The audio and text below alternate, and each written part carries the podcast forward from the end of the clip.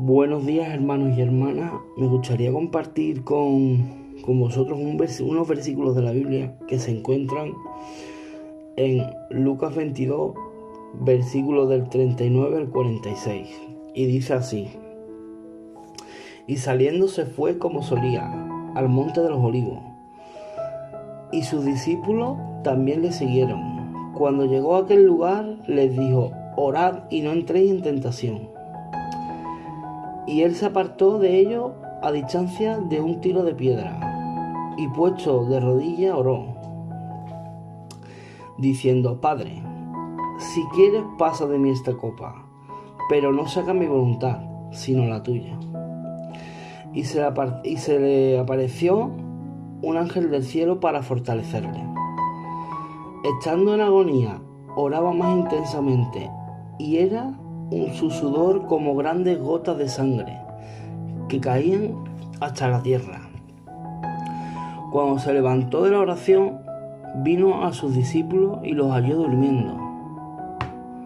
Y a causa, a causa de, la, tristeza, y les dijo, ¿por qué dormís? Levantaos y orad para que no entréis en tentación. Hermanos, cuando leí este, estos versículos de la Biblia, la verdad que, me puse a, mirar cuánto, cuántas horas tiene la semana y, restarle los tiempos que, que, estoy ocupado. ¿Vale? Y la semana tiene 168 horas. De esas 168 horas, 56 las pasamos durmiendo.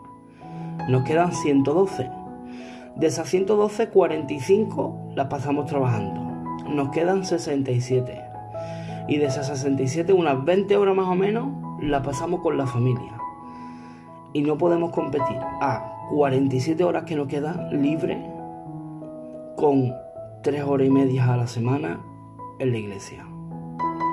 No podemos competirlo porque porque al final entramos en tentación, entramos en en hablar de otros hermanos, nos preocupamos por cosas que no nos tenemos que preocupar y, verdaderamente nos tenemos que preocupar por cómo nos va a encontrar nuestro Padre cuando venga. ¿Nos va a encontrar de rodillas o nos va a encontrar durmiendo?